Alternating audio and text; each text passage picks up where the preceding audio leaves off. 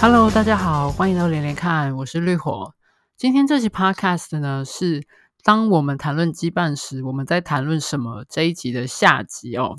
那个上集，大家如果听到最后，可能会觉得为什么结束的好像很仓促？原因是其实，呃，我本来是打算上集跟下集在同一个晚上录好的。那所以上一次那个上集录完之后，就是我稍微休息一下，准备去倒杯水喝一下的时候。我们家大楼的那个那个火警探测器突然发神经哦，然后就是不停的叫，就是叫了很久，然后对，好，总而言之就是，当然就是不幸中的大幸是他没有在我录到一半的时候叫，不然我可能真的会哭，毕竟上集也讲了一个小时哈。那呃，所以后来那天晚上就决定，嗯，没有办法再再等了，然后就是赶快把上集先上架。那因为接下来几天就上班嘛，那连假完上班那个心情是特别的。就是精神特别的萎靡，但也没有时间跟力气，就是录下集这样。那嗯，所以今天才才才录下集哦。那但是结果就是因为之前以为就是上下集可以连在一口气出出出来，所以结果上集的结尾就变得一个很奇怪的仓促的结束这样。那嗯，这次的耽误其实我觉得有一点有趣，有一点塞翁失马。因为上一集我本来讲的是说，就是我们这个上下两集其实是准备是各介绍一本，主要各介绍一本书嘛。那上一集就是那个台湾漫游录哈。那下一集我本来要介绍的书，主要要介绍的书是呃流转的亚洲细语这本，嗯、应该算是比较文学的作品。但是因为这几天，就是因为本来呃礼拜二那天要录，结果又延了几天的情况下，我忽然就觉得说，也不是忽然了，应该是说就是之前一直偷懒，就是拖着没有看的书，突然就拿起了。其实相关主题，我本来就把他们这些书放在同一叠哈。那时候是想说，对，就是那个连连看这个书的那个书单，它 physically 它实体上是在我的书架上是一叠一叠堆在一起的哦。我觉得它大家可以合在一起讲，可能可以合在一起讲的书都堆在一起。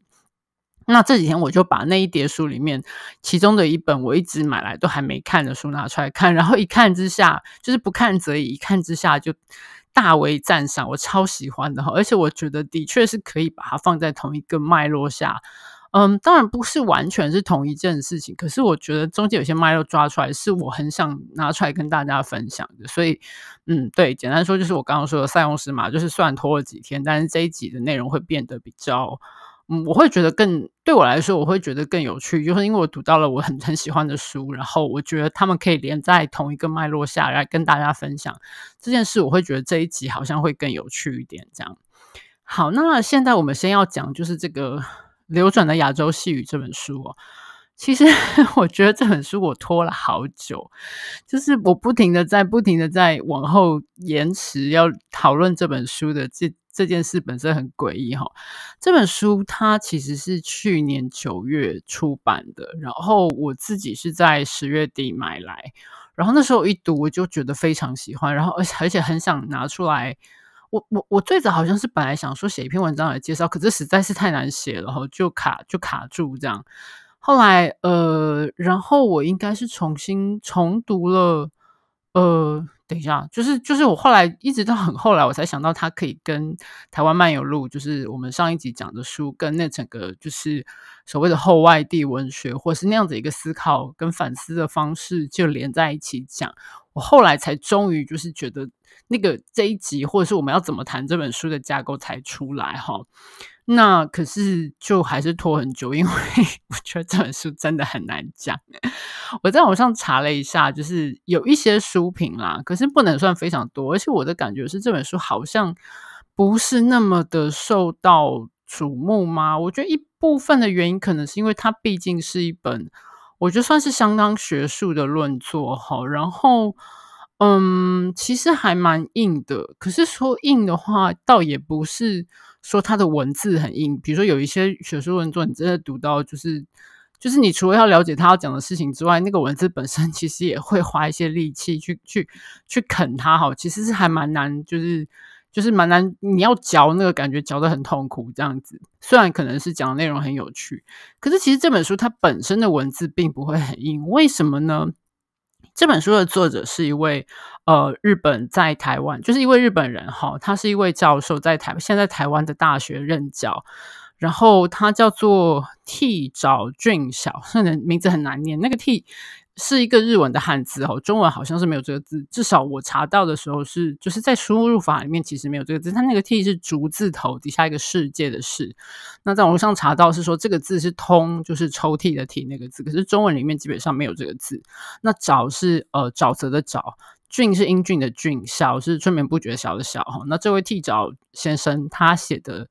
呃，作品。然后最有趣的是，他本身是日本人，可是他这本这本书他是直接用中文写的，这点就是首先就觉得超厉害哦，这个人非常非常强这样子。而且这本书不是就首先它是一个学术的论作哈，是一本比较文学的，而且还蛮就是还蛮内容很扎实的作品。然后将近四百页哦。这样子，你可以想象，你用一个嗯，就好，就算是你自己很擅长的外语，好，这样写一本书，这是非常困难的事。首先，我就觉得超强哈。那呃，当然，我觉得有一部分，有一小部分，可能是因为这个原因，就是他并不是用他自己的呃母语来书写，所以相对来说，也许这本书的文字就没有那么的艰涩。嗯，我不是说，就是说，大家就是那些写学术文文文写书文章的人一定写得很艰涩，可是其实真的还蛮多学者写东西是，嗯，就是我们这些老百姓看不懂的。那我并不是要说替找先生他的替找他的那个中文写的不好，完全不是哈，他可以写出这么一厚一本书，那个那个程度是绝对很强的。那但是他相对来说文文章是蛮蛮简。其实相对于这个主题来说，其实它的内容还蛮容易读的。所以说它硬，只是不是因为它的文字很硬哦，我觉得是主题还蛮硬的。那嗯，而且这个书名，其实你光看什么流转的亚洲细语，其实你看不太懂它要讲的是什么，对不对？它的副标题稍微比较可以，也许可以帮助大家理解。它的副标题是。当代日本列岛作家如何书写台湾跟中国大陆？那这个当然也跟替沼他本身的研究有关系哦。就是你看书前他的简单的简介，他的主要的研究的范围是日本现代文学、日本现代思想史跟东亚的比较文学哦。那这个其实跟他这本书其实里面的主题都非常的有关系，这样。然后，嗯，其次是我不知道诶，从头到尾我会觉得这本书。给我的感觉，从它的包装到它的文字到它的整个题材，跟这个这位作者给我的感觉，觉得好好一致哦。因为你你如果看这本书哈、哦，就是如果去查这本书的的封面，它其实颜色很素雅，然后标书名的标题小小的，然后副标就更小了，然后基本上是一个很低调的长相，它不是一个很。大大鸣大放的长相，我觉得跟这个作者在字里行间产生产生出来那个印象跟风格感觉很搭哈。好，那我讲了这么多废话，其实那时候我读到这本书，我一直觉得超级有趣的是，嗯，我觉得我先这样讲好了，简单的说一下，就是这个替替沼先生，这个替沼他他在台湾，呃，就是早期来台湾，然后。从完全只是就是来教日文嘛，哈，当然，然后开始学会中文，然后他好像台语还不太行，然后后来他的他的太太好像也是台湾人，就在这边长期生活。那他有从他自己的在这边的生活经验，结合他，我觉得我的感觉是他在这边生活经验，嗯，结合他对台湾跟日本当代某一些论述的。他对这些论述的看法，跟甚至一些批评，然后再串接到他以就是当代日本列岛作家，这他故意强调日本列岛哈，就是那个这个不是日本作家，因为他里面谈到的很多人，他可能不是国籍上或民族上的日本人，但是是用日文书写，然后他怎么样去呃书写台湾跟中国大陆，然后他再从简单说是一个日本学者，他站在。台湾的位置，然后去观看这两个他都有一定程度理解的国家或者是社会，在文学作品里面怎么样互相的映照。那他也对现在的一些现况做了蛮多批判。然后，因为那些批判。对我来说，就是我跟我的想法很接近啊！我一边读就一边笑，然后还在上面写了各式各样的眉批。有时候就会觉得说：“哇哦，你讲的这么犀利，或讲的那么直接，真的好吗？会不会是因为这样，这本书好像就没有卖得很好？没有，就是照理说，就是有没有？就是台湾现在，我们上集也提过嘛，就是大家在台湾其实也知道，就是现在整体来说，台湾社会对日本的，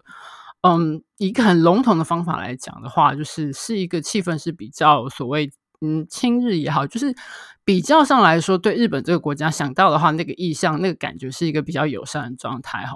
那照理说，一个日本的学者在台湾生活，然后台湾最喜欢讲的一句就是什么“台湾女婿”有没有？台湾女婿或台湾媳妇，他是一个台湾女婿，然后用中文哦写了一本学术作品哦，然后照照理说应该很值得拿出来宣传，对不对？可是好像。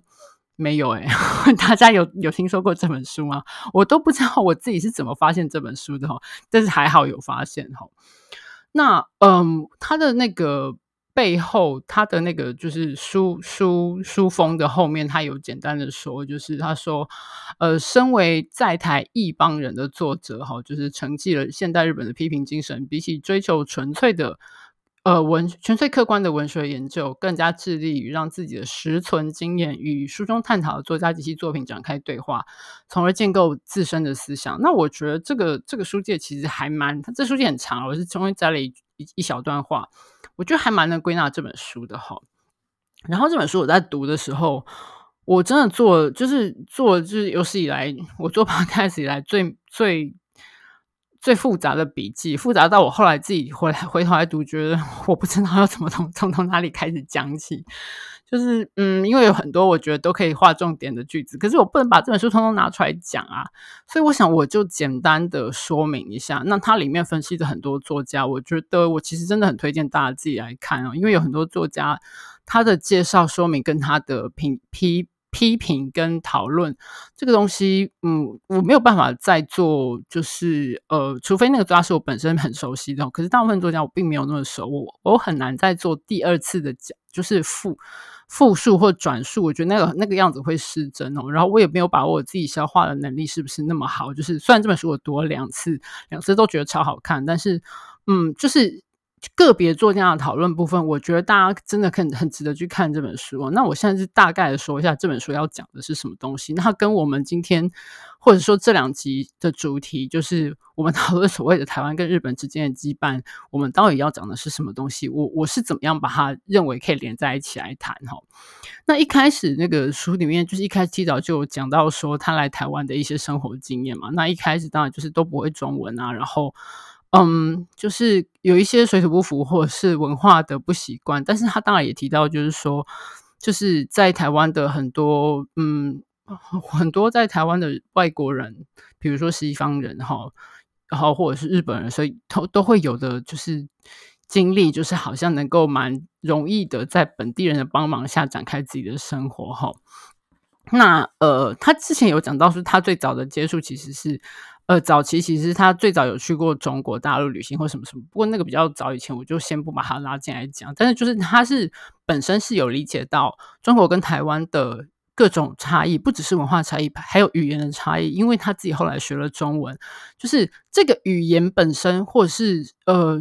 比如说声音哈，或语言。差别的地方，这个在他的整本书里面都有大量的强调。为什么他会这样说？他就会说，比如说他后来开始学了中文之后，他慢慢就会看到说，因为台湾的，嗯，或者可以说是有点过头的友善哈。那在台湾的很多外国人，他这边讲的当然是日本人，可是我觉得其实很英文英文讲英文的外国人其实也是很很强烈的状况，也是这样，就是他会有一个舒适圈嘛，就是你如果不学中文。其实你也可以过得很好哈，那当然就是在这样的舒适圈里面，你能够看到或你能够理解或接触到的台湾，如果你有接触到的话哈，你必然局限在那些可以使用你的语言的人的范围里面。那这就是强调到，比如说他就是说，嗯，在台湾的语境之下的话，你会日文，可能就是当然比较年轻的，可能就是后来学日文的人或者他自己的学生。那比较年长的，有可能就是之前曾经。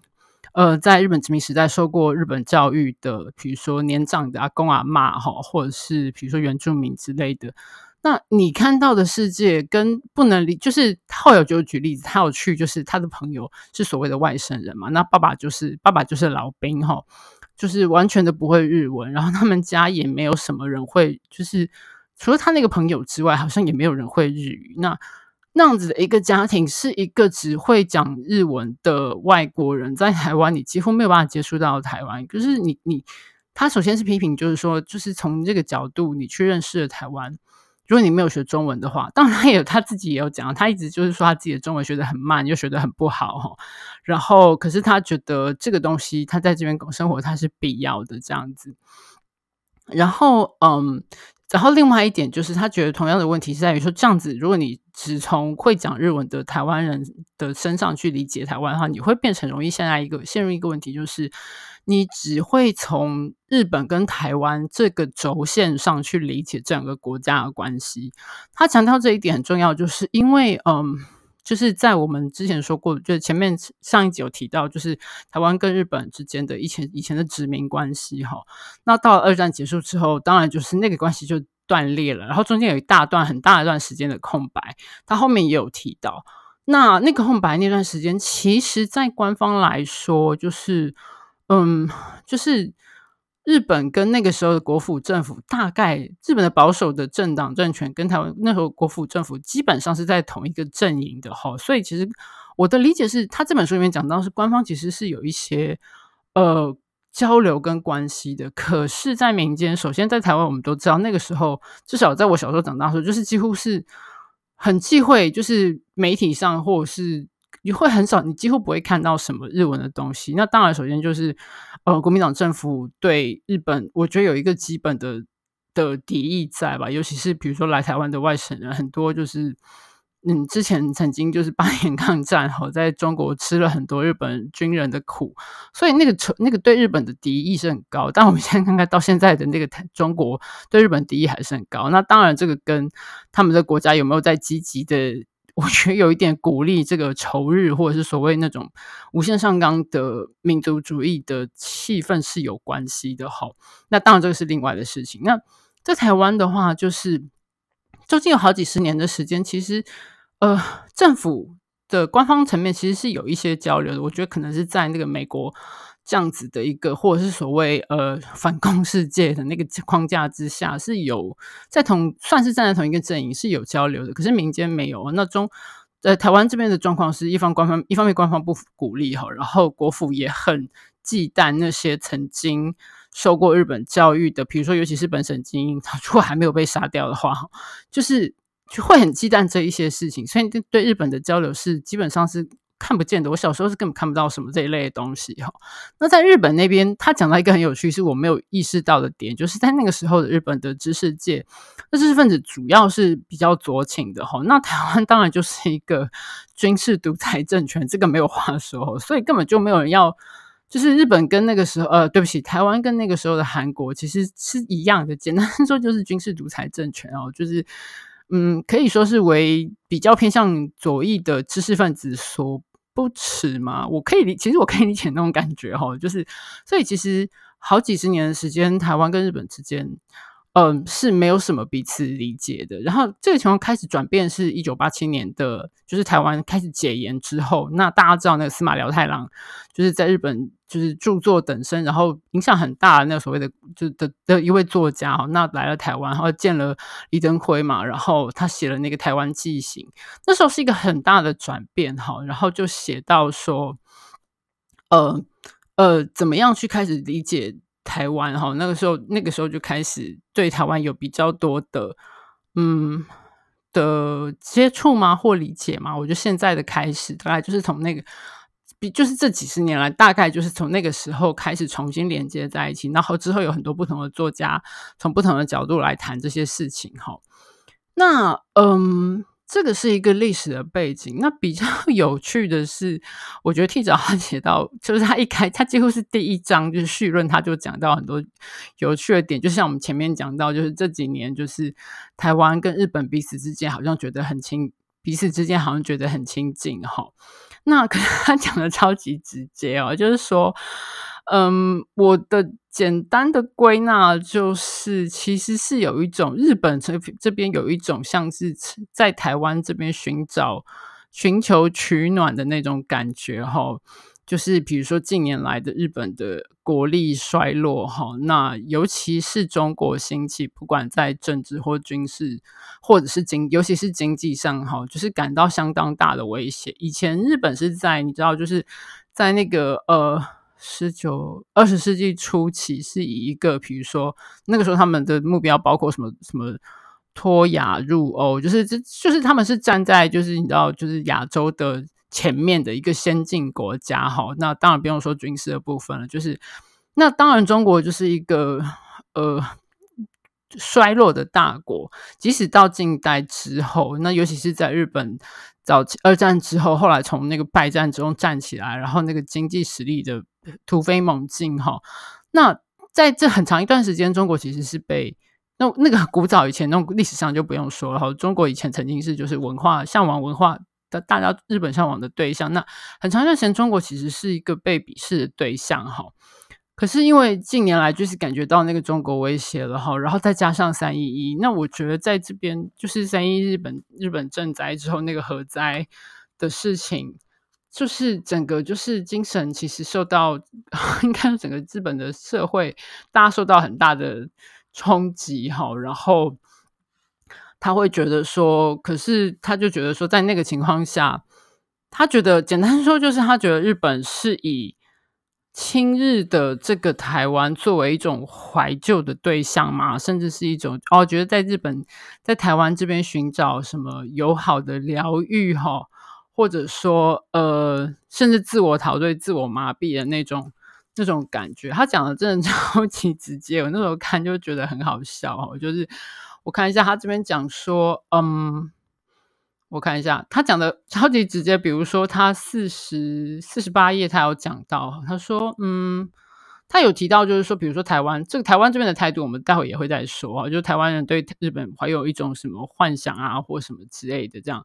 然后讲讲讲讲到一堆，他就说，嗯，比如说把台湾台湾人有些人会把日本笼统的东西认为笼统的觉得日本所有东西都是先进跟良好哈。四十八页讲到说。往往没有考虑到台日双方的呃历史、社会、文化条件截然不同，以及近年来日本社会各方面遭遇的局限、矛盾及破裂。在这样的环境下，台日友好就是它就加在一个瓜弧里面哦，十分容易形成一种 十分容易形成一种共犯关系，与沉浸在大国梦想里的日本民众一同失去批判意识，一同往没落方向前去。我看到这样就觉得哇哦，你讲的好直接哦，这样子。然后他后面接下来就是四十四十九页，他有讲到，就是说，就像我刚刚讲到说，嗯，哦，呃，从殖民时代至今，台日间一直存有不平等关系，日语在台湾仍具有霸权地位。然后，嗯，因此不少日本人在台湾住了许久，依然能够光靠日语生活，周遭的台湾人也会配合他们。这个就是我前面刚刚提到，他说他自己在生活中感觉到的状况，哈。但另一方面，近年来在亚洲国际社会里，随着中国崛起，中文地位上升；随着日本衰败，日语地位相对下降。在此情形下，不少日本人往往把台湾当作逃避现实的工具。不少台湾民众也为了牵制中国而帮忙日本民众安慰自身。哦，那我觉得 想到这边，我看到真的觉得，其实 我的想法跟他很接近哦，就是我会觉得说。嗯，就是日本那边，呃，现在一一就是他他他他的批判其实相当的尖锐哈，就是日本那边就是一个感觉到自己的地位不如以前，尤其是感觉到受中国威胁，就是在转头在台湾这边寻找温暖哦，尤其是。在这边寻找疗愈啊，寻找怀旧啊，因为很多很多很多，我们看到不管是文人也好，或者是一般的旅游书籍，或者是网站什么也好，因为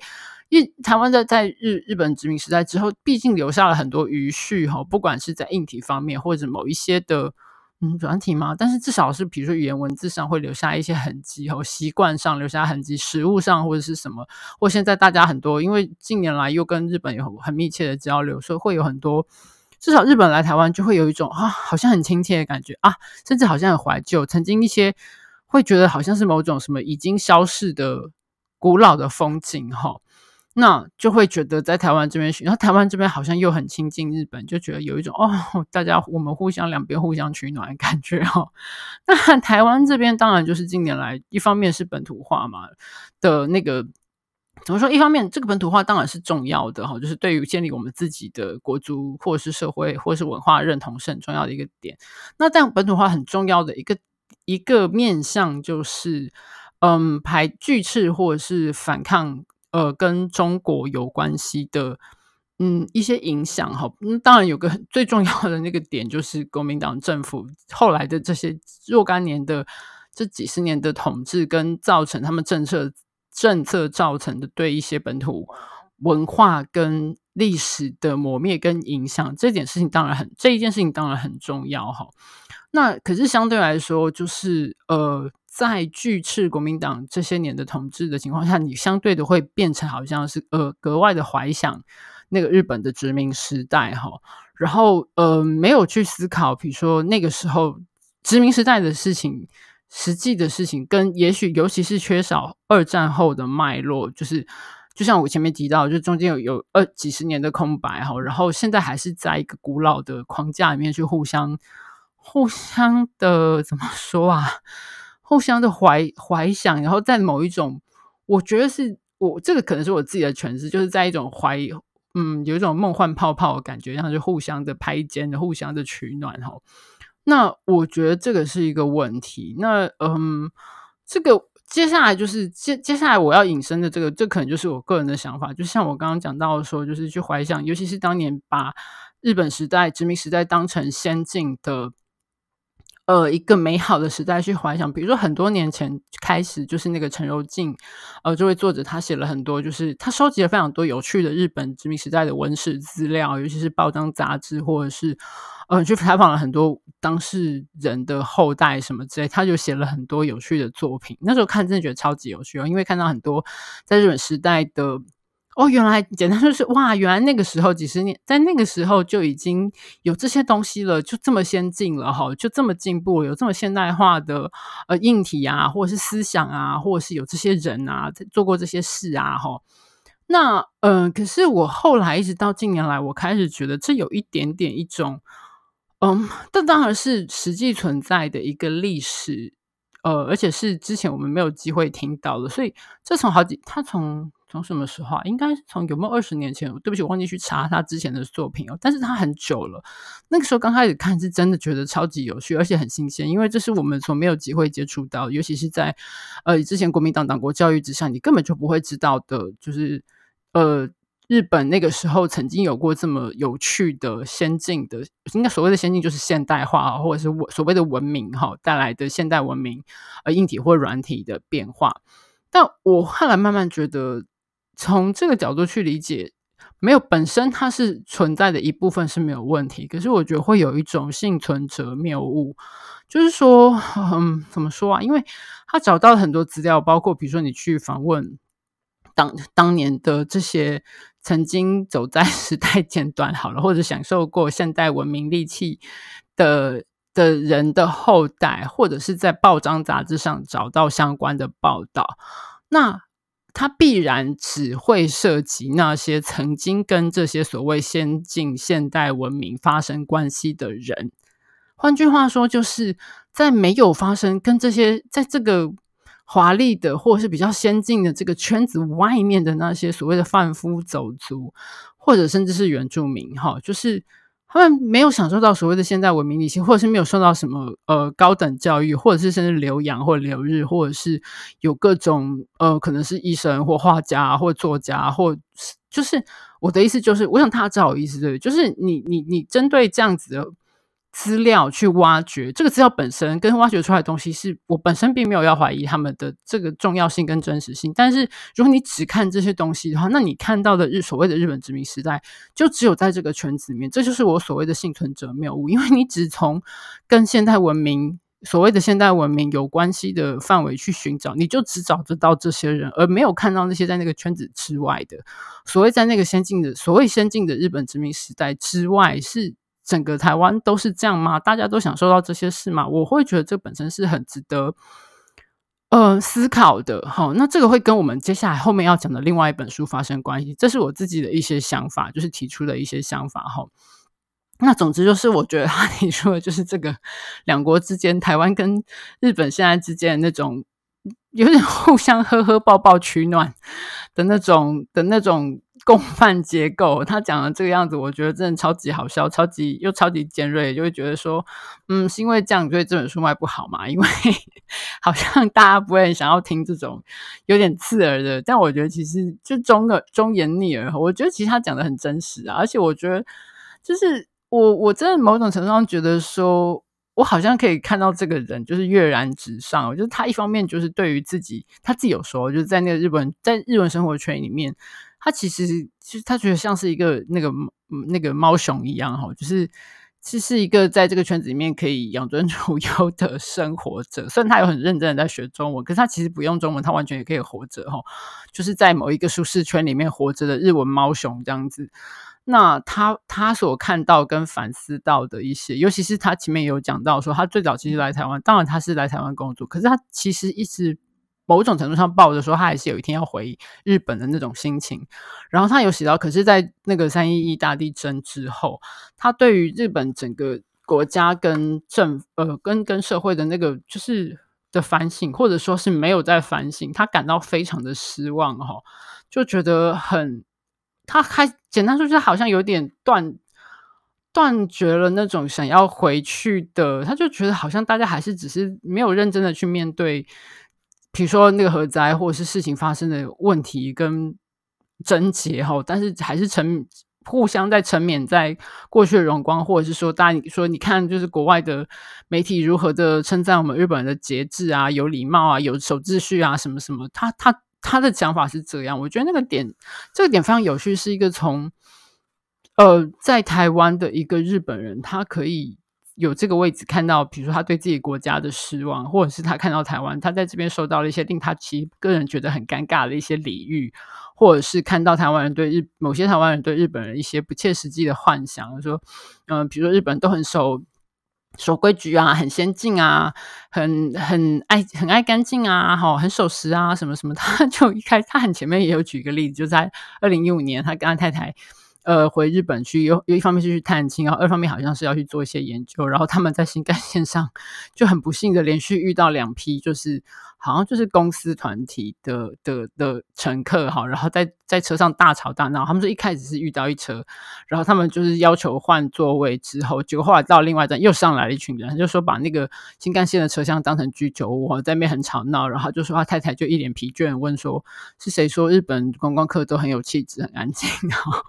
他就是类似有就是就是他想要戳破这一切哈，然后也包括他有提到，比如说在之前的比较早以前的。呃，大概在二战结束之后吧，哈，那个时候的日本对自己的在国出国，比如说自己有一些日本人去国外，他们对自己的呃的的形象其实也是非常焦虑，就觉得自己是落后的哈，或者说我们出国的国民没有展现出高级的高级的举举止哦，可能都是粗野或者是就是不文明的，就是那个形象其实。这是相对的哈，在那个时候，相对于那些他们去的所谓的呃先进的西方国家，他们其实是很焦虑于自己的粗野无文、好不文明的形象。然后，可是到了台湾，现在就会把他们全部归纳成一种有，也是一种就是过于正面的形象。我觉得他讲的超级就是非常有趣这样子。然后他之后后面就举了很多嗯、呃、不同的作家哈。然后，比如说，呃，他有举，我想看，他举了好多作家，就是我刚刚前面有提到，就是我没有办法一个一个讲，因为这些作家都需要蛮深刻的呃篇幅去去分析。那我觉得他讲得很清楚，大家可以去看。可是，比如说他有提到，我可以稍微提出几个，我觉得我自己比较 熟悉，或者是我也不能说熟悉，就是好像有听过这样子哈的的作者，比如说邱永汉哈，那他是在就是他有说，就是现呃他。的作品是在七零年、六零年、七零年代，他特别特别这边特别举出了几本书，是在他的七零年代末跟八零年代初，哈。就讲到《女人的国籍》跟《台湾物语》这两本，他说相对来说好像比较没有多少人在研究的作品，尤其是呃，《女人国籍》他是写到就是比较早，在那个日本殖民时代，一个就是没落的日本华族的女性，就是嫁到台湾的，就是富商家庭哈。那因为从这个女性的角角度，就是看到了很多。后来她那在台湾啊，帮助这个家庭精神，一开始真的也是受尽。就是你也知道，台湾媳在台湾媳妇在台湾当媳妇的那种那种好像民视连续剧那种那种风格，哈，没那么夸张。反正就是他借由这个女性的角度，后来他也有去到中国大陆经商，哈，然后甚至有被当时的那个呃呃日本的军方是想要来笼络他，来作为类似像是密探那样子，就是从这个女性的角度去看到很多当时的不同的。状况哈，那另外就是那个《台湾物语》，有一点像是，你可以把它想象成就是用日文写的，但是而且是从日本角度写的那个那个《沙优娜拉再见》哈，就是之前黄春明他曾经写过，呃，关于那个时候的日本买春旅行团来台湾，好，在八零年代那个时候的一些，你要说丑。恶行恶状啊，或者丑态哈，但是呃，秋元汉这本比较是从日本男性的角度出发哈，比如说日本男性是呃经济优势的人哈，来台湾可能是工作，可能是旅游，然后就在这边遇到了很多台湾的女性，那大家都是他他们那个形象，就是当然是台湾女性在这边是完全是客体哦，就是他们没有任何书里小说小说里面并没有看到他们的主体，呃，不是主体，就是他们本身是没有，你不会看到他们的思考逻辑哈，是从日本。男性这方面去看哈，那日本呃，这台湾女性在这书里面的台湾女性跟这些来台湾、买春嘛，就是进行就是跟台湾女性进行性爱关系、买卖性爱关系的这些男性角度来看，就是这些台湾女性是，她有写到就是关于就是比较是像是在那种没有现代的思维，比较前现代的思维，但是又是非常会做生意哈，就是生意手腕一流，然后从他们这边拿到了很多。经济，因为毕竟他们就是图的是日本这些日本男性的钱嘛，就是从这个角度去写。但是他就是他他比较强调这本书的重点，就是说他写到就是嗯，在很在那之前跟在那之后，在日本的文学作品面都忽略的。台湾形象哈，因为在那之前，就像我们刚刚讲，就是有一段很长一段时间，两边是隔绝的哈。那在之后，在后来再更过几年，就是从那个司马辽太郎之后，就开始变成一种，嗯，从某一个特定角度去观看，就是呃，开始呃呃，就是怎么说啊，就是开始民主化，开始本土化，开始跟。之前完全不一样的那样子的一个台湾哈，然后所以其实中间那一 块很尴尬的事情是，好像没有人要注意这样子。然后嗯，他也提到，比如说陈顺成哈，因为陈顺成的话，父亲事情其实还蛮复杂，因为他作品很多哈。然后，嗯，他自己其实有过，就是他有提到，就在这本书里面有分析到他的作品里面，比如说他前期的作品，尤其在冷战期期间，哈，他比较相对来说是比较倾向就是中中国，嗯，如果说你说台湾跟中国两边的话，他是比较倾向于中国那边的哈。然后，可是他自己，可是他其实作品里面其实尽量不涉，他自己又很很尽量避免涉及政治。政治的因素哈，那这跟他自己本身在日本的华所谓的华侨身份有关系哈。那呃，尤其我觉得他提到一个，这替呃替早想到一个很有趣的点，是我没有想过，就是最早之前在日本的华所谓的华侨哈，就是就是中国人嘛哈，因为在那在那更早之前，就是在日本被台湾对不起，台湾被日本殖民的时候，台湾在日本的台湾人就是就是就是。就是台湾人啊，但是他他是他是日他有日本国籍的，他是日本人的身份哦。虽然他是从台湾过去的，那是直到二战结束之后，那个台湾被所谓归还给中国，然后国府接收了之后，那个台湾人才突然多了这个中国人这个身份，才突然变成华侨，然后变成这个这个华侨群体的一部分哈。所以两边的那个。我觉得这个还蛮有趣，本来他们是日本人，然后突然一夕之间变成了华侨这样子，然后在这个群体里面本身必然有很多嗯矛盾，或是大家完全不同的认同哈。那包括比如说后来的呃有些比较，当然就是后来一起国共内战之后就有支持呃国民党的，有支持呃共产党的，然后就是他他主要是讲到说，就是陈他觉得陈顺成在那个时候他的作品里面不涉尽量不涉及太多政治因素，虽然他用了很多中国音。中国的元素在他的作品里面，但他尽量不涉及政治。他觉得，他觉得最早觉得陈顺成是有希望，嗯，因为在日本的华侨毕竟已经算是一个少数少数的群体哈。那希望他们这个团体里面不要再有更多的裂痕哦。那另外当然也是因为他自己陈顺成自己曾经经历过二二八，那有可能也会因此他导致就是对政治的事情就是尽量不要去碰，也是有这个可能性哈。那嗯，但是他后期就开始的作品又开始有一些不一样哈。那这个这个东西其实很复杂，就是我虽然那时候做了笔记，我现在 看就觉得哇，很不能三言两语去讲。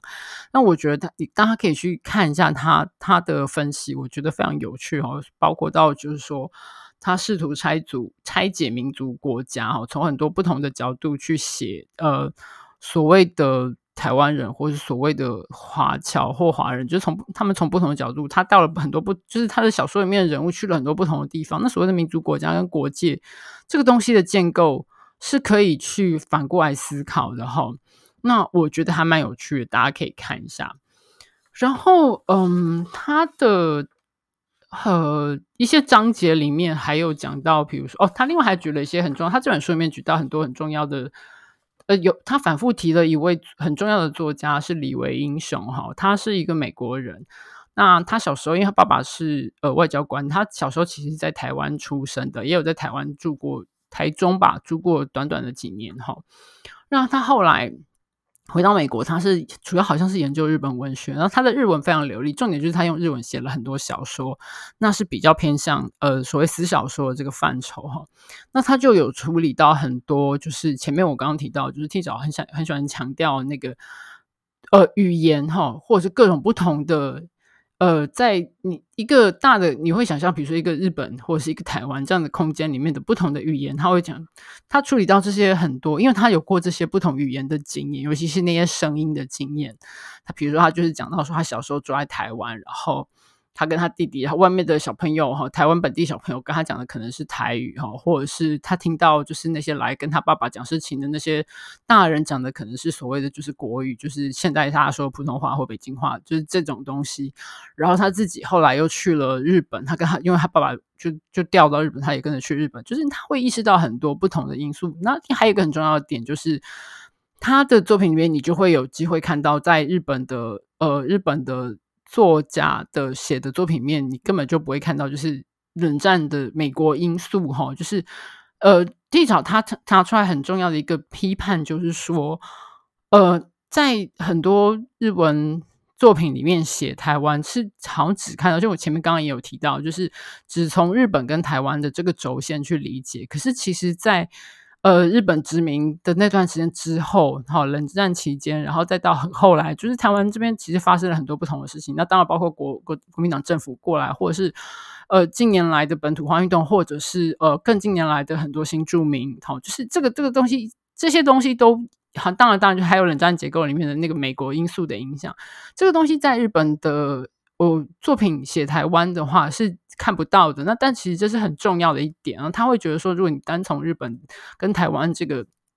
关系的这个轴线去理解的话，你看到的东西是非常有限的。那他李维英雄他就举了很多东西哈，那他就是他他在好几章里面都有分析这位作家的作品，那也有提到就是呃台湾。台湾，诶，这个温佑柔应该是在台湾出生的嘛？就是也是一个用日语写作的非所谓日本国籍的作家哈。那他有说温佑柔其实失势李为英雄，就是看得出他们的他的作品有很多受到很多影响。那也有处理到很多就是关于语言的使用的问题然后，就是在日文跟中文甚至台语之间那种尴尬的处境这样。那很有很有趣的一点是说，他有举例到说，就是呃，我看一下我有没有做标签呢？我好像我希望我有做。书的标签，好糟糕，没有。反正就是说，呃，那个时候温佑柔在他的作品被哦，好看，我找到了哈，这个是两百四十一页，温佑柔作品中间的孩子们，哈，二零一七年入选芥川奖候选作品，最后没有获奖。然后我觉得很有趣的一点是在评审意见中，担任审查委员的知名作家宫本辉表示，对日本人而读者而言，隔岸观火。对当事人而言，似乎是很严重的问题，但无聊。我看到这里，我就觉得，哇哦，应该说是一点都不意外吧。以宫本辉后来的作品的那种风格，觉我觉得他的那种完全都没有自觉的那种感觉，真的是不可思议哦。因为他这本书，这在这个书里面后面还有讲到哈，就是继续讲啊，这两百四十页。对此，温佑柔立刻公开提出抗议，不少作家也读者也支持他。宫本辉的发言似乎象征着迄今为止日本社会中的强势阶级始终拥有的意识。哈，由此可见，在现今日本社会中，对于少数族群的理解和态度，依旧只是这样的水准而已。就 就觉得很有趣哦，就会觉得他这样讲，他真的讲讲的超级不客气的，但我就觉得看得很过瘾，这样。对，他举了好几个不同人的例子，那后来还有讲到宇奈元惠哈，那他是冲绳人，那他写，但他写的不是小说，就是他有写一些就是在冲绳跟台湾之间的呃，就是当初在因为两边地地缘关系的的一些流互相来去流动人的生命时候，但我记得台湾有翻译他的作品出版。那我觉得这个地方很有趣的点是在于说，因为呃，윤활元惠他自己的祖父也有在台湾待过，在那个殖民时代啊，因为他祖父之前是医生，可是在，呃出生于就是琉球的那霸吧，就是呃对。的的没落氏族之后，哈，那他是医生，可是在，在即使在琉球本地，琉球医生，后来是叫冲绳了啦。这个问题我们后面还会再谈，就是冲绳的医本地的医生跟内地所谓就是日本过去哈，日本本岛过去的医生来比，他们的地位是比不上那些日本。内地的医生的，然后他的祖父一气之下就带着，就是后来他太太过世，就带着年幼的小孩，就是这个作者的妈妈哈，윤활元惠的妈妈，就后来到了其他的地方，在日本辖下其他地方，那包括有来到台湾。那很有趣的点是，冲绳那个时候在日本的国内，相对于日本内地，他们有点像是次等国民的身份。这个待会我们还也会再提啊，就是我说，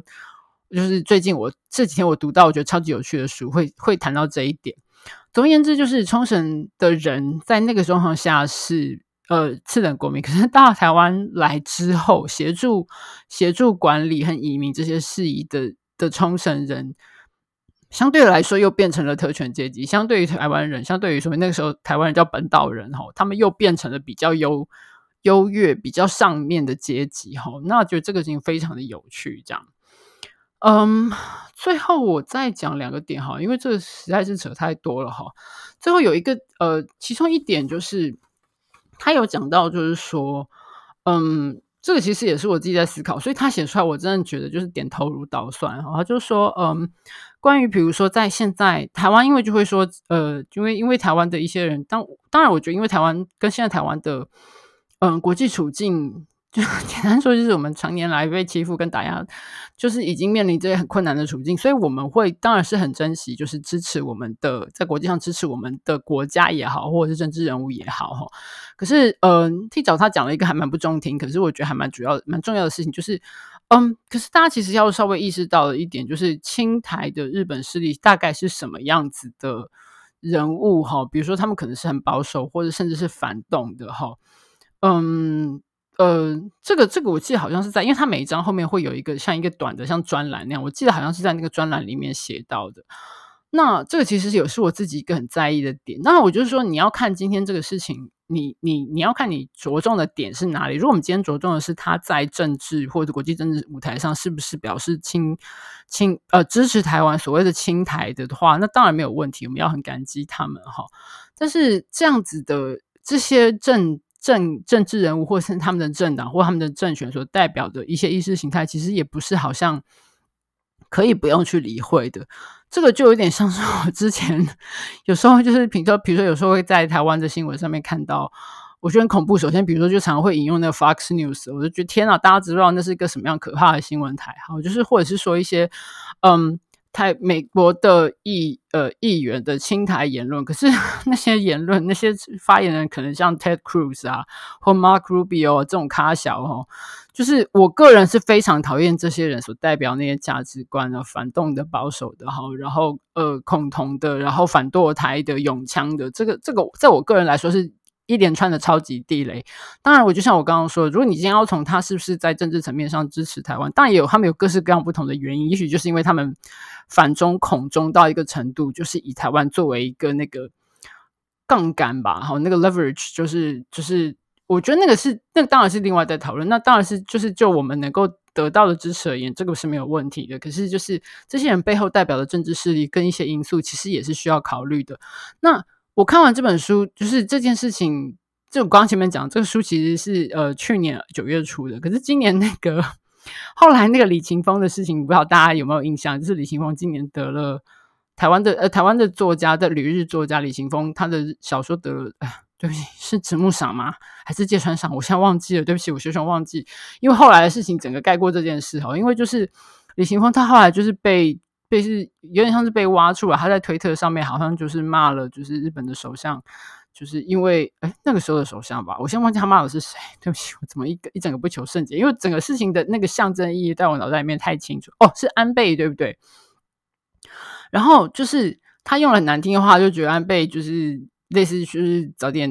诶有时候叫他去死之类的嘛，反正就是说了很难听话去骂他哈。然后在台湾这边就被就被痛骂哈，就是你这个有点像是那种忘恩负义啊！你看他们多么支持台湾啊，然后你怎么讲出这种话啊？可是我觉得我那时候的感觉就是啊，可是李行峰。这他就有点像是我个人对，比如说像美国 Ted Cruz 跟 Mark Rubio 那种那种人的那个反感，就是他代表的的的意识形态完全就是跟他自己不合，尤其是李行峰自己是一个比较接受他自己的，比如说性别认同光谱比较是 L LGBTQ 那样子的一个少数的族群里面，可是安倍所代表的那个政权跟那个主流意识形态是完全的敌视，至少是歧视或敌视或鄙视或者是压迫这些少数族群的。的权益的，那我觉得今天他身为一个这样子的人，他关心这样的事情的人，他会对那个政治人物有很大的反感，我完全可以理解啊。当然，你可以说他在推特上面，他因为他算是一个也算是公众人物啊，他在推特上面公共发言，他讲的那些话。用词过激，那我觉得你可以针对这一点去说。可是话说回来，我觉得推特就是他自己的账号，他爱讲什么是他的事，你可以骂他，可是他照样可以讲这些事情。但总而言之，就是这件事情那个时候被挖出来，就是好像被他李行锋就被大骂，说你这不就有点不就忘恩负义、不知好歹啊。那个事情就瞬间让我想到，我那个时候还在思考的这本书的这个问题，我就觉得哇，就是实时的，还是一直都还活，都还活生生的存在这样子。然后最后一个要提的点就是这本书的结论，我觉得他的结论也超级有趣哈，就是，嗯，他最后书他分析了很多不同的作家作品之后，他回来讲到说他为他返回来继续讨论说为什么他今天选择用中文写作这个点哈，那我觉得他举出了一个很有趣的 idea，就是叫做逆少数文学哈，那少数文学是那个法国理论家德勒兹跟跟谁啊？跟另外一位提出的就是那个 literature minor 就是中文呃英文应该是叫 minor literature 哈，所以他这本书里面翻成少数文学。那我记得像那个黄景树跟张景忠他们讲马华文学的时候，用的是小文学哈，小文学这个词。那这个是相对于就是当初呃更早之前的所谓所谓的世界文学概念去讲哦，比如说最早最早那个优势的文学作品，我们看到大概就是比如说英文英文英语国家的作品哈，然后。后来开始慢慢意识到，就是说，哎，需要去需要理解、了解所谓其他的国家，哈，用用比较老套的词就来说，就是第三世界国家的作品，比如说就会开始去引进什么亚洲啊、非洲啊或其他的非强势语言国家的作品，哈。但是你去理解这些作品的一个很重要的的关键还是翻译，对不对？就是。嗯，大多绝大多数这样子可以去引进所谓的世界文学这样子的语语语语系的书系的国家，都是强势的语系，比如说呃英文语系这样子的的的有这样子的书系，或者是说在日本日本的出版界也有编编纂这样的书系，但是他们相对于那些被翻译的作品来说，他们是强势的语言。那嗯，到后来，那当然就是你今天这个一个作品，它会不会被翻译，会不会被挑选，会不会被看见？这个背后是有很多复杂的文化社会，就是这个作者或这个作品在那个国家、那个场域，或者是在国际的文坛上，它有什么样的资源可以被用到、被看见？这其实是很复杂的事情，并不是只是说，呃，就是引进文学这么单纯的事情哈。那再后来，就是有呃有一些就是非，就是一些。所谓的少数族群的作者去用一个强势的语言写作品，比如说像刚刚提到马华文学，就有点像这个情况哈，就是比如说马来西亚华文用一个相对来说是一个强势的语言，就是中文来写作品，或者是说，嗯，一些非英语国家的作家开始用就是英文来写作，好，这样子的少数文学这样子。那但是呃，T 角他提到的一个点就是说，他觉得这样子的一个危险，当然就是大家有机会把自己的声音说出来，这是没有问题，而不是只是靠翻译。但是有一个问题会在于说，有一个危险是在于说，有这么多更多不同的作者跟作品投入的话，会让这个强势的语言内容更加丰富。简单说就是强者更强哈，他原本已经很强势了，他的那个他现在这个语言的文学的的。怎么说啊？的这个范畴又更加的丰富，它会更加的壮大。那其他的少数的的语言也好，或语种也好，或者说做文学作品也好，你相对来说就会更加的弱势，就会强者更强哈，然后弱者就会更加的没有没有办法抗衡这样子。那他提出的逆少数文学，就是说比较像是一个。呃，原来的母语是一个相对来说强势的语系的作者，他还选择用一个相对弱势的语系的语言来写作。比如说前面讲到李维英雄，因为毫无疑问，就是首先英文是一个强势的语种，那他自己来自的美国，相对于那个时候甚至现在哈的日本，都是一个强势的国家。但是李维英雄不是用他自己的母语英文写这些文学作品，而是选择用日文。那他他，然后那个他另外举的一个例子，就是我觉得还蛮重要提出来谈，就是新井一二三哈。那呃，新井一二三，我很早很小以前，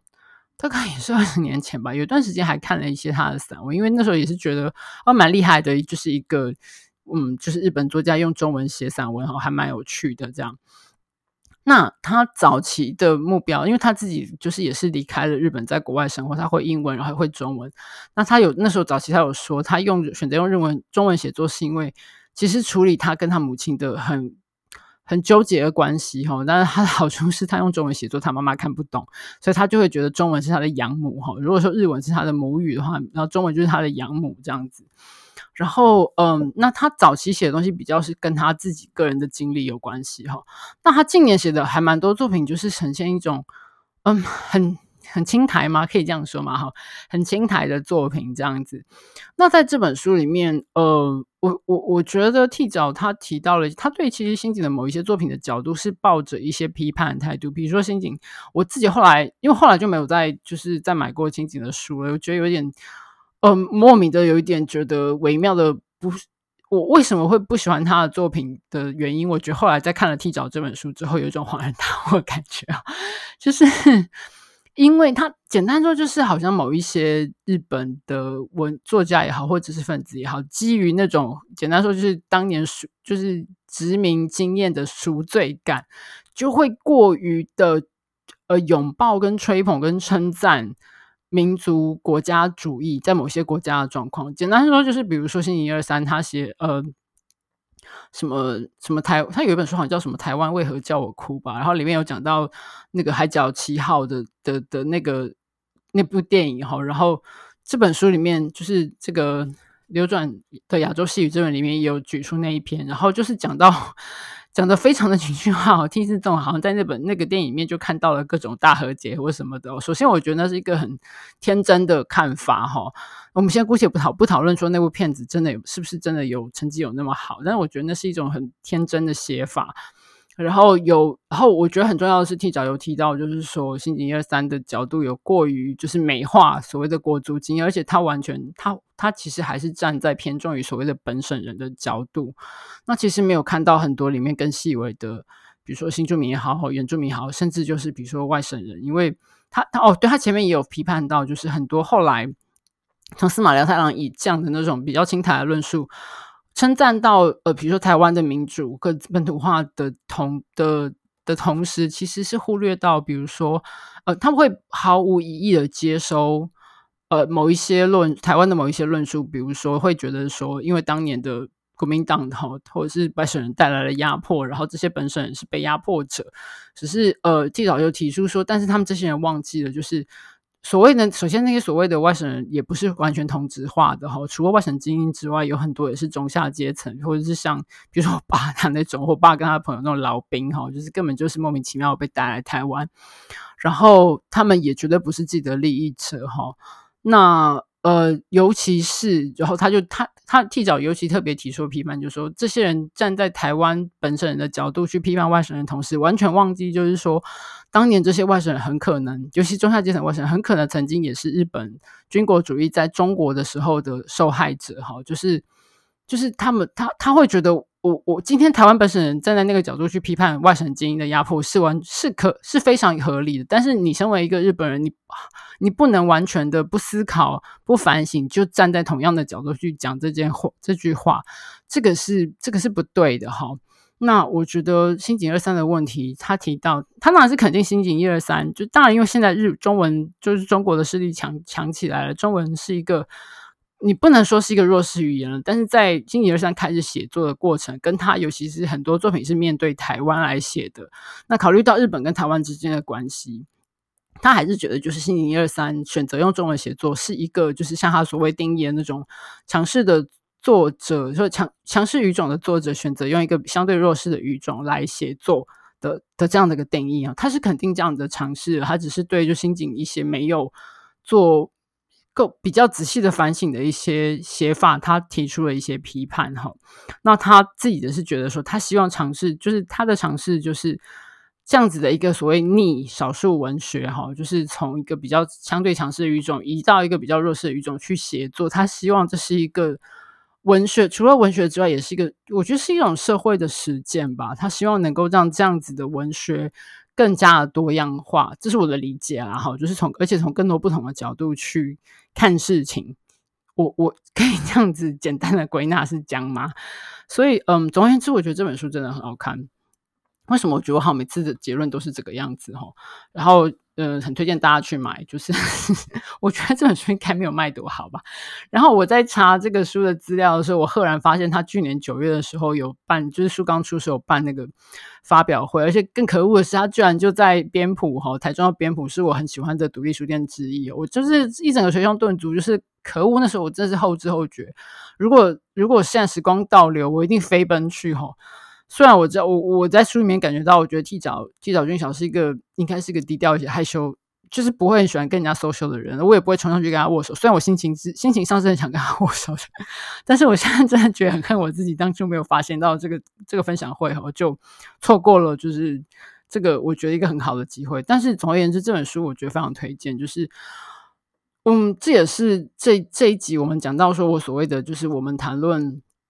羁绊的时候，我们到底在谈论的什么？我觉得替早他提出了一个相当犀利的、尖锐的一个批判角度，可是我觉得非常中肯。那你所谓的羁绊，它背后代表的意思，或者是你你忽略掉了什么东西？我觉得很值得一谈哈，尤其是在他从各种不同文学作品的角度去分析，然后也也也加入了一些不同的，就是日本的思想家或者是论点的关系。我觉得是一本非常扎实的作品哈。我个人非常感激他写出这本小这本书，我希望还有机会看到他的其他的中文 作品，这样子。好，那这本书大概是到这。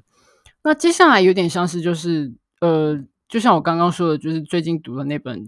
超级觉得超棒的一本一本，算是 bonus bonus 嘛，因为本来没有要介绍这本书哦，是本超厚的文的学术作品，叫做《日本人的界限》哈，它是日本的重量级。算一个重量级的学者小熊英二写的好。当初我买这本书是因为我看到他的那个副标题是“冲绳爱奴台湾朝鲜从殖民地支配到复归运动”。其实那时候看的时候，我没有很清楚这本书到底在讲什么，而且这本书超厚。我现在怀疑说，是说当初我怎么会买下去？吼，主要是因为我对冲绳跟爱奴就是这两个地方，其实相对于就是在日本里面现近代的。应该是我对这两个地区跟他们的人有我还蛮感兴趣。那在中文里面，可能因为我也没有很认真去找，或者是我自己的读的不够多，我觉得相对来说的作品很少哈。那刚好又看到台湾跟朝鲜，那我觉得就是我还蛮就简单说，就是这个主题我还蛮感兴趣。可是其实我并不太知道说它里面到底写什么，我也不认识小熊英二哈，虽然他是个重要的日本学者。然后因为很厚，书真的非常厚哈。我看一下这个书，它就是开本也比较大。然后它，我看一下，它现在大概哦，它总 它一共六六百五十几页哈，但它包括后面的很多那个附注哈，很厚的一本书，所以我一直没有打开来看。然后就是最近这两天拿起来看的时候，我一整个就是哇哦，惊为天人这样。首先就是它虽然是一本很硬的学术作品，可是 again 它跟就是流转亚洲事宜一样，它一点都不难读，很奇妙哦。我觉得有一部分原因是，我觉得这本书的翻译可以称赞一下，翻译和那个审定。那当然，我想还有编辑哈，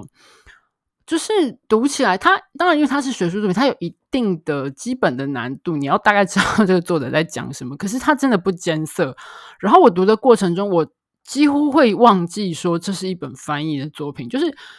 我不能说它的，就是说它其实。这个行文感觉跟我一般读就是用中文，就是中文作家写的学术作品，其实没有太大的差别。不是说行文多么的华丽或者是漂亮，但是它就是一个很还蛮平实的，就像是一般我们会看到的呃学术作品的文字，就是我几乎几几乎乎要忘记说这是一个翻译的作品哈，或者几几乎乎要以为我自己看得懂日文 这样，因为我知道是小熊银二这个作者写的哈。首先这是很重要的一点。另外一点，我要称赞的是他的字很大，就是就是身为现在身为一个中年人，就是那个老花眼，我觉得看读书真的有时候还蛮吃力的哈。虽然我有配的是就是。变焦眼镜或者是什么？可是其实啊，我觉得上了年纪是看书是一件很很现实的事情哈。有一些字比较小的书，或者是我现在在晚上看书，就会就会略感吃力，眼睛会还蛮累的。可是这本书字字相当大哈，然后排版还蛮清楚。虽然你不能说它很漂亮，但是就是很清楚，横排的书哈，读起来相当的轻松这样。那呃，我这本书我因为这本书太厚了，我还没读完，所以我很想赶快全部读完之后再回来跟大家讨论。但是我想要特别指点点拿出来跟大家谈的点，大概是在它的呃这本书它分成我看一下一二三四四个四个 part 吧，就是算四个四部哈。那我主要想跟大家讨跟大家谈的是第应该是第一部吧，因为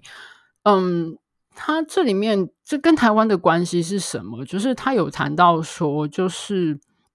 他一开始先从就是琉球跟北海道的爱奴人的情况说起，因为他他最早一开始的序序章里面他有说，就是近年来会讨论，比如说他呃日本对呃。台湾过是那时候朝鲜的统治，那当然大家是放在就是殖民的角度去去谈论哈，殖民的框架去谈论。那冲绳跟爱奴不是，通常不是哈。那当然近年来也有那种反思检讨的的的角度，会是从把也把冲绳跟爱奴当成呃日本的殖民地来批判这样子的角度。可是他要说的是，呃，那个殖民跟被殖民就是殖民地跟日本这之间那个相对的二分关系，其实不是那么的直接的。那为是什么让当初大家觉得冲绳跟爱奴跟北海道是不是殖民地，而台湾跟朝鲜是殖民地呢？那那个界限在哪里呢？什么是日本人呢？那就是这本书这个书名哈，日本人的界限是什么界定了这一切？他就回头去看这些东西，那。他 写的东西对我来看起来，我真的觉得超级有趣的，因为很多事情都是我不知道，可是我觉得挺看到之后就有一种哇，原来是这么一回事哦。比如说他讲到冲绳，因为大家知道张冲绳就是最早。应该是说有好几百年的时间，它有点像是夹在就是中国跟日本两个国家中，而且也不能说是国家哈。那个时候日本也不能算是一个完整统一的国家，就是好了，我们现在用大概抽象的这样说法，大概就是日本跟中国两个两个比较大的政治实体中间的一个小的王国哈。那有点像是左右两边都，尤其是朝贡啊或什么啊，那在它一直是受呃，好像是从明朝开始吧，就至少从明朝开始就已经是受。明朝的中国的皇帝册封，然后他要进贡哈。那进贡的同时，就是中国也会对这些来朝贡的国家赏赏赐什么很多东西什么之类，是有这样子的一个宗主国跟就是册封国的关系。那他同时又是被就是日本的萨摩藩哈，就是现在的鹿儿岛吧哈，就是有被他们算是有在管理嘛，有点像是整件事就是有两个两个主子的一个一个小小的王国哈。那呃，当初会被决定被拿下来，变成变成日本的的土地是其实是国防的因素。我觉得这点很有趣哈。我们后来看到，在整个他其实描述当初为什么拿下这几个地方，基本基本上几乎全部都是国防的因素哈。冲绳也是哈，北海道也是，台湾也是，朝鲜也是这样。那简单说，就是在呃日本，大概是明治维新。以下以降开始啊，他们除了一方面在就是力图维新图强哦，然后然后他们他们有很大的危机意识，是就是会被列强，就是他看到比如说他们一方面自己在维新图强，然后看到比如说中国啊被怎样被怎么样被列强开始有点像是实质上有在殖民这种状况，其实是有很大的危机感的。那他们一方面就是所以。简单说就是冲绳啊，或者是北海道啊、台湾啊、朝鲜都有点像是，嗯，当成呃缓冲吗？或者是说我们要在这些战略要点，然后抓到这些重要的领地，以免到时候被被这些西方的列强四面包围，我们就四面楚歌了哈。他中间讲了很多很有趣的细节，我我就不再多说，因为多说下去这集会变得超级长。可是我觉得真的超级有趣，比如说包括当初。嗯，冲绳怎么样被纳入是为了什么？有一部分原因是因为他那时候冲绳的那时候还叫琉球哦，他们的一艘船漂流到台湾哈，那个大概就是在那个我们最近那个很红那个斯那个斯卡罗的那个罗妹号事件之前没多久，一模一样的情况哈，就是冲绳的船，对不起，琉球那时候叫琉球，琉球的船就是漂洋到台湾，然后被台湾的原住民杀害，那日本要以这个原要以这个理由就是跟清廷交涉，就是要出兵或什么之类，那你。你要出兵，你的一个很重要的因素就是你要为什么要出兵？就是你要声明说，就是琉球是我们的国土，琉球人是我们的人，所以我们要因为这样来帮我们的国民讨回公道。而这样子的类似像这样子的因素，就是你要师出有名哈。那爱努北海道那边也是当时跟呃俄国在讨在那个谈判，就是哎好像是。库页岛嘛，那日本好像叫华泰华泰群岛，是不是华泰岛什么之类的？就是那个时候谈判，国防的因素非常的强烈。然后这是一个点，其次的一个点就是那个时候冲绳跟爱奴都是。你经营这样子两个地方是赔钱的，就是没有什么实际收益可言哈。就是中央政府已经财务还蛮辛苦的状况下，你要把它纳入你们的国家的国土去治理，其实是要花多花很多人力跟物力，而且就是是在经济上是赔钱的状况。那要怎么样把它纳入你的你的？然后你们要。当初最早最早的情况下，其实是比如说像萨摩藩是禁止冲绳人去学他们学日文，当然冲绳人可能也没有很想要学哈。呃，对不起，琉球人那时候叫琉球，去学日文或是跟他们通婚。那爱奴的情况也是一样，而且爱奴更糟糕，因为是基本上不是同文同，不太能够说是同文同种哈，就会被看成是蛮族哈，然后根本就是禁止他跟你们学会你们的风俗或什么。最早是这个样子。后来，因为要把他们变成自己的国土，纳成自己的国土之后，你就会有很多折冲的思考。为什么？就是在理论上跟实务上要说服，或者政治上要说服大家为什么要这么做。那冲绳要变成到后来谈论的，到后来的的，比如说，呃，在跟清廷谈判的时候，比如说冲绳就已经变成，它就要变成说，冲绳自古以来就是日本的领土哈。冲绳人跟日本人是本来之前是把冲绳人当成。对不起，琉球人是当成外人哦。后来，但是在跟清廷，在跟清朝在谈判的时候，已经把他们讲成说是跟我们，就是从以前就是我们的人哈。我们两边是关系很密切的哈。它只是有一点稍微不一样，像是一个方言或什么之类的哈。然后很有趣的是，还没有讲到，就是说日本政府在去跟清廷谈判之前，就是就是有征询各个不同的，比如说不同的领域的学者的意见哈。然后。要是想要找到支持，就是说日本跟琉球是同源、同文化、同背景的，就是都大家都是一家人的这个的这个的证据。可是结果那个时候的学者都说，好像就是他们最后的的文章的，就是报告的那个的说法，都是我们可能没有办法达到这个结论，或者是我们的结论可能会对官方想要的那个那个结论。有损害的效果，简单就是说我们找不到你们要的证据哈。可是那时候就是官方后来还是硬干了哈，就是拿他们自己的结论，没有科学佐证的的结论跑去跟清朝谈判这样。那很多很多这个这个点，那相对于呃到了台湾的时候，我自己读到我觉得格外有趣也格外吃惊的点是，他有写到就是说，因为大家知道就是。台湾是是那个时候甲午战争，就是因为清朝打败了嘛，好就割给日本。那那个时候其实日本同时也拿下了辽东半岛，但是因为后来什么三国干涉，就是辽东被还回去，就只剩下日台湾这边。那这个书里面有提到一个很重要的点，就是说那个时候最早期的时候，台湾他们拿下台湾，可是他们其实没有认真思考过要怎么怎么管理台湾这个点哈。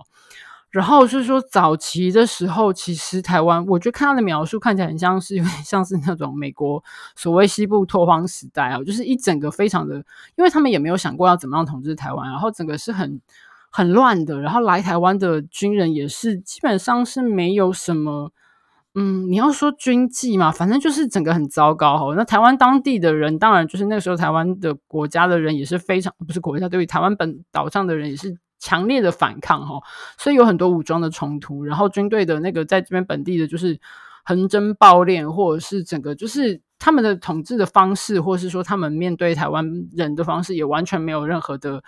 帮助，就是整个很糟糕哈。然后有多乱呢？就是四年之内就前面。刚拿到台湾的这四年之内，就换了四任台湾总督，这就可以看得出来当时有多乱。然后来台湾的军人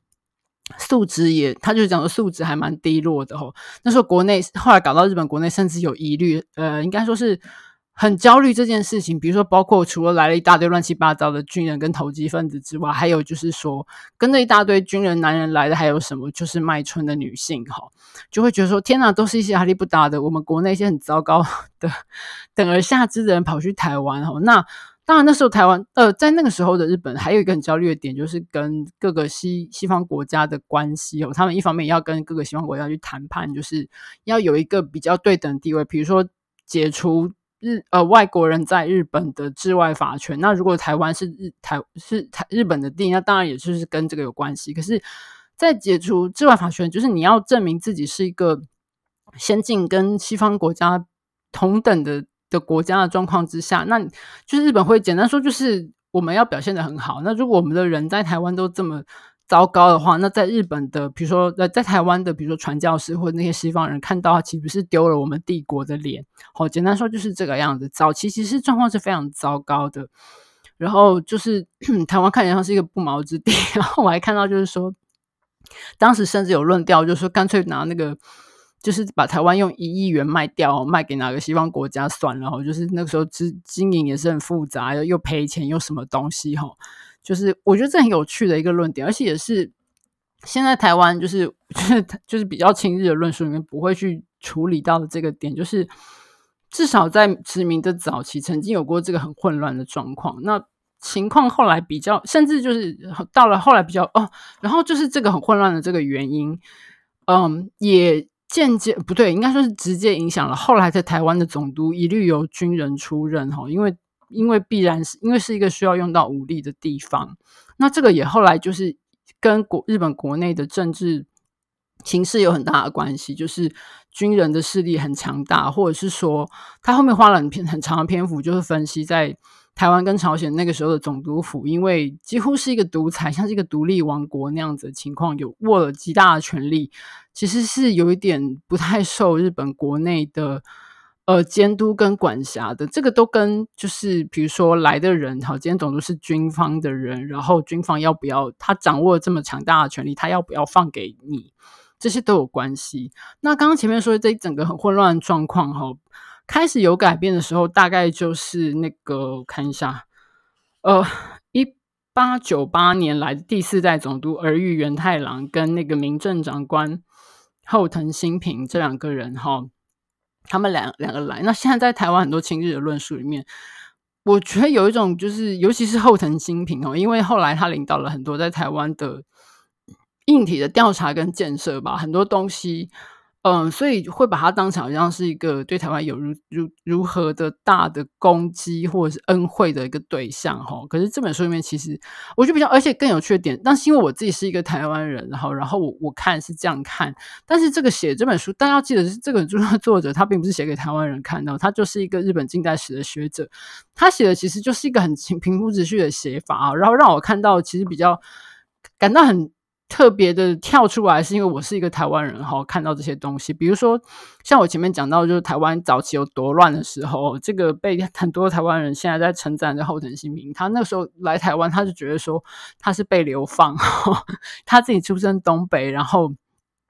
在日那东北的话，是在日本的内部的那个政治势力来说，又是一个比较边。边缘的的地方哈，就是他简单说，就是因为他的势力强不够强大，就被被派到一个什么鸟不拉屎、很糟糕的地方，就他觉得他是被被流放来这里这样子哈。那当然，他后来跟那个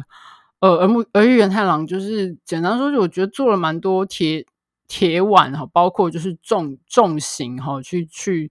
去像那个时候台湾都还是有大量的武装反抗起义的事情哈，然后他们一方面就是大量用很强烈的武力去压制这些东西哈，二方面就是他们做了很多调查，这跟后来就是呃，这个就是呃后藤跟儿玉他们两个希望巩固总督府的势力，尤其是嗯。对，应该说是他们的势力哈，尤其是相对日本国内的势力，其实有很大的关系。那当然，他们做很多硬体建设，而且在他们治下，就是台湾终于从一个赔钱货哈，开始出出产大量，就是变成是一个可以为帝国赚钱的一个殖民地，这个是一个点啦。但是，我觉得那些所谓的硬体建设，其实也是大家要思考到是从一个知名母国的角度去出发哈。然后，我觉得看到一个非常。惊刺，应该说刺眼嘛，或者是很惊人的一段话出现在一百一十八页哈，就是前面我刚刚讲到，就是那个儿玉跟后藤他们这对搭档的那个治理之下哈，他说在这样的。治安经济政策之下，到一九零二年为止，台湾平地平地区域的抗日武装势力几乎都受到镇压。就前面刚刚说，因为他们用强大武力去压制，而且也不适用日本国内的一些，就是基本上是一个宪法管辖以外的区域，哈，也不用去什么呃公平的审判或者是什么，他们有基本上总督府有极度强大庞大的势的势力，有什么立法啊、行政、司法一一把抓这样子，哈。好，然后一九零五年，甚至已经可以谢绝来自内地的补助款，就像前面说的，本来是一个超级赔钱的一个一个地方啊，管理在烧钱的，后来开始自给自足，甚至可以赚钱哈。但是在这背后，却是从领有台湾到一九零二年为止，领有台湾就是呃拿下台湾就是一八九五年哈，到一九零二年，也就是七年之间哈。光是日本方面的统计就显示，有三万二千名台湾人遭到杀害，已超过当时台湾人口的百分之一。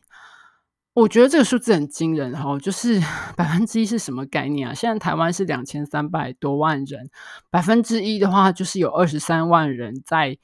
七年之间被杀，好，因为反抗日本统治，就是。嗯，这个数字是很，而且他是说光从光从日本那边的统计，也就是说，也许实际上的数字更高哈。那就是像我说，这并不是一个所谓比如说仇日或者是亲日的论述的问题，因为这就是一个日本近代史学者所整理出来的一个，它就是一个中性的数描述哈。然后他后面讲说，此外在财政方面，鸦片收入经常性的占总督府税入的十五趴到三十趴哈，因为他前面有提到，就是呃总督他们怎么样使用就是鸦片这件事情，因为在日本国内鸦片是被禁的哈，那但是就是后藤就觉得我们在台湾可以巧妙的一方面就是我们好像禁了鸦片，就是我们禁止从。呃，中国哈，就是清清朝那边输入鸦片这样子，可是因为台湾的那时候很多汉人是抽鸦片上瘾，那所以呢，我们就在日本的内地制造鸦片，然后然后输入到台湾。一方面就是我们表面上是停止了国际之间 鸦片的输的出口贸易，对不对？二方面就是我们国内呃，从日本国内做鸦片到台湾来，然后呃，这样子我们。就是殖民地总督府这边就有钱哈，因为东西卖就是东西过来，然后我们在那边就可以赚钱这样。所以他说，以一九零六年为例，鸦片与樟脑为主的专卖已经占税收的百分之五十以上。形容后藤的总督府王国和他打造的文明化，这个文明化是放在括号里，呃，那个引号里面哈，打造的文明化是构筑在流血与毒品上，一点也不为过。我看到这边，我真的超。应该说是有一种被打到的感觉哦，就是就是怎么说啊？因为我觉得在台湾这边，因为很多现实或者是政治的意识的关系，就是大家会从很多比较极端角度去看历史。比如说，因为痛恨国民党，这点我没有疑，这点我没有问题哈。但是就会把日本前面我提到把日本的殖民化看得很单一哈。可是其实就像我刚刚说的，我觉得现在其实还看到蛮多缅怀日本殖民时代带来的。呃，现代化或文明化的一些论述，那包括就是后藤新平做了多少有功于台湾的事情哈。那我觉得硬体建设方面是没有问题，但其次就是首先你要看到它背后的动机是什么，其次就是在这些硬体建设以外的背后，那刚刚讲到说那些死了，那是七年之内死掉了台湾百分之一以上的人，这样子的数字是的事实是常常被忽略而不谈的。那我觉得这点让人其实有一点悲伤哈。那还有就是像我刚刚前面提那个陈柔静的作品的时候，有提到，就是所谓的现代化跟文明化，它的进展或它曾经它给予哪些人在台湾这边受到的影响，是真的都是正面的吗？或者是范围是有到哪里？我觉得这些都是需要再做更仔细的讨论。那在这本书里面，其实它不是特别从那个角度来台湾的角度来讲事情，可是它基本上还是从台湾，尤其是呃不是台湾，从日本的，尤其是他们国内的很多论点哈，包括要不要把台湾当成殖民地这一点，或者是台湾因为当殖民地或不当殖民地，是否适用内地的法律，就是这个东西好复杂。他讲了一大堆，可是我觉得超级有趣哈，包括台湾，然后包括朝鲜。然后你们要不要把他们当成殖民地？要不要所谓的同化？要不要给他们呃所谓的参政权？那参政权又分成是他们到底要自治，还是说他们是不是可以像哪一天有机会选到呃帝国中央的议会，就是跑到日本去当议员？就是这些背后都有非常复杂的所谓的，首先有学学术思想的背景，那有政治动机的背景，还有就是利益。纠纠缠跟斗争的各种背景，然后它里面的，我觉得这个整个过程，它写起来，我觉得真的是我我看得很入迷，是我有什么问题吗？就是就是只是很平铺直叙的事情，也没有什么宫斗或者什么之类。但这个 A 说了这个，B 说了这个，C 说了那个哈，那他们各自援引了法国跟日本所谓的那个时候殖民地的构想，可是他们所援引的也跟他们的他们的理解，搞不好也跟。事实上有差别，或者是说，他们现在这个时候的日本的学者的理解，跟十年前、跟十年后日本学者理解又完全不一样。这在我看起来是非常的吸引人的，因为就是大家会想到日本的殖民统治五十年，好像是一个很笼统的一个历史阶段哦。可是我看了这本书，我发现就是你这样子一个统治的，不管是时期也好。政策也好，或是思考背景也好，这五十年完全不是一个均值的发展。就是我现在才看到一半，大概到一九二零年代左右，哈，大概都大概大概都是前一半的状况，我们就已经看到在对呃，不管是对呃台湾，或者是对朝鲜，就是很多很多事情上面，他们的思考已经变化了很大，政策也摇摆了很多，然后法令也在那边扭来扭去，就是。纠结来纠结去改了很多，然后这个也跟后来，呃，台湾跟朝鲜两边的殖民被殖民者，或者是说要求自治、要求参政权的的发展跟。必然的挫败有关联，为什么会这个样子？为什么他们会日本政府不肯给参政权，或者是只能给到什么样的东西？他这边都有很多细致的分析，我觉得这个超级有趣哈，不是只是说就是日本的殖民是这个样子，台湾那时候被殖民是这个样子，我觉得他做了非常多细致的分析。那那当然还有就是关于就是冲绳跟爱奴部分，他做了很多很细部的，我真的觉得。很好看，就让我们看到，其实，在这样一个所谓的笼统的范围里面，里面有很多很多细微的不同的。你要说光谱也好，或者是说它分了很多不同的，嗯，对，我觉得它比较像是光谱那种感觉哈。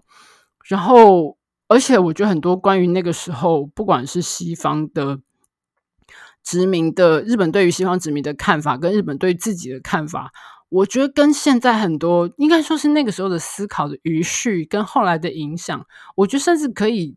帮助我自己觉得可以帮助我理解很多现在现在不同国家对很多不同事情的处理方式，当然包括尤其是日本哈历史性的，或者是甚至像英国、法国对于呃当年殖民地的一些看法，跟后来的你要说遗毒吗？就是我觉得这一切都其实是有关系的，它并不是一个已经过去的事情。虽然就是解职哈，就是在政治实体上可能已经就是很那个前殖民地国家都独立了，然后但是我觉得那个造成的呃思考方式或者是法治或者是甚至就是后续的问题，那个东西到现在还在继续的，还是活生生的在发展的。那当然就是。那在我们回到我们今天的主题，就是在我们思考，就是所谓的台湾跟日本之间的关系，跟所谓的羁绊。我觉得这本书是一个非常非常重要的一个参考，就是让你看到，嗯，从一个不只是有，就像又回到刚刚，就是我说那本《流转亚洲是》有提到点，就是不是只从台湾跟日本的关系这个轴线单一、非常单一，而且没有想象力的轴线去看事情。我觉得光是把台湾跟冲绳、跟北海道爱努人的处境，还有朝鲜，就是这几个放在一起看，就已经非常精彩。你就看到很多不同的拉扯，嗯，跟互相影响、跟差距、跟。关联在哪里？我觉得超级有趣哈，所以这本书我大推哈。我觉得没有 想到一本好硬的学术作品居然这么好看，然后看得津津有味这样子，然后每天看就是点头如捣蒜，然后各种划线啊，在旁边写眉批啊。对，好，那今天这个大概就介绍到这里哈。那嗯，其实这本书非常难难介绍，因为我觉得这两本书不是我一个人的能力能够。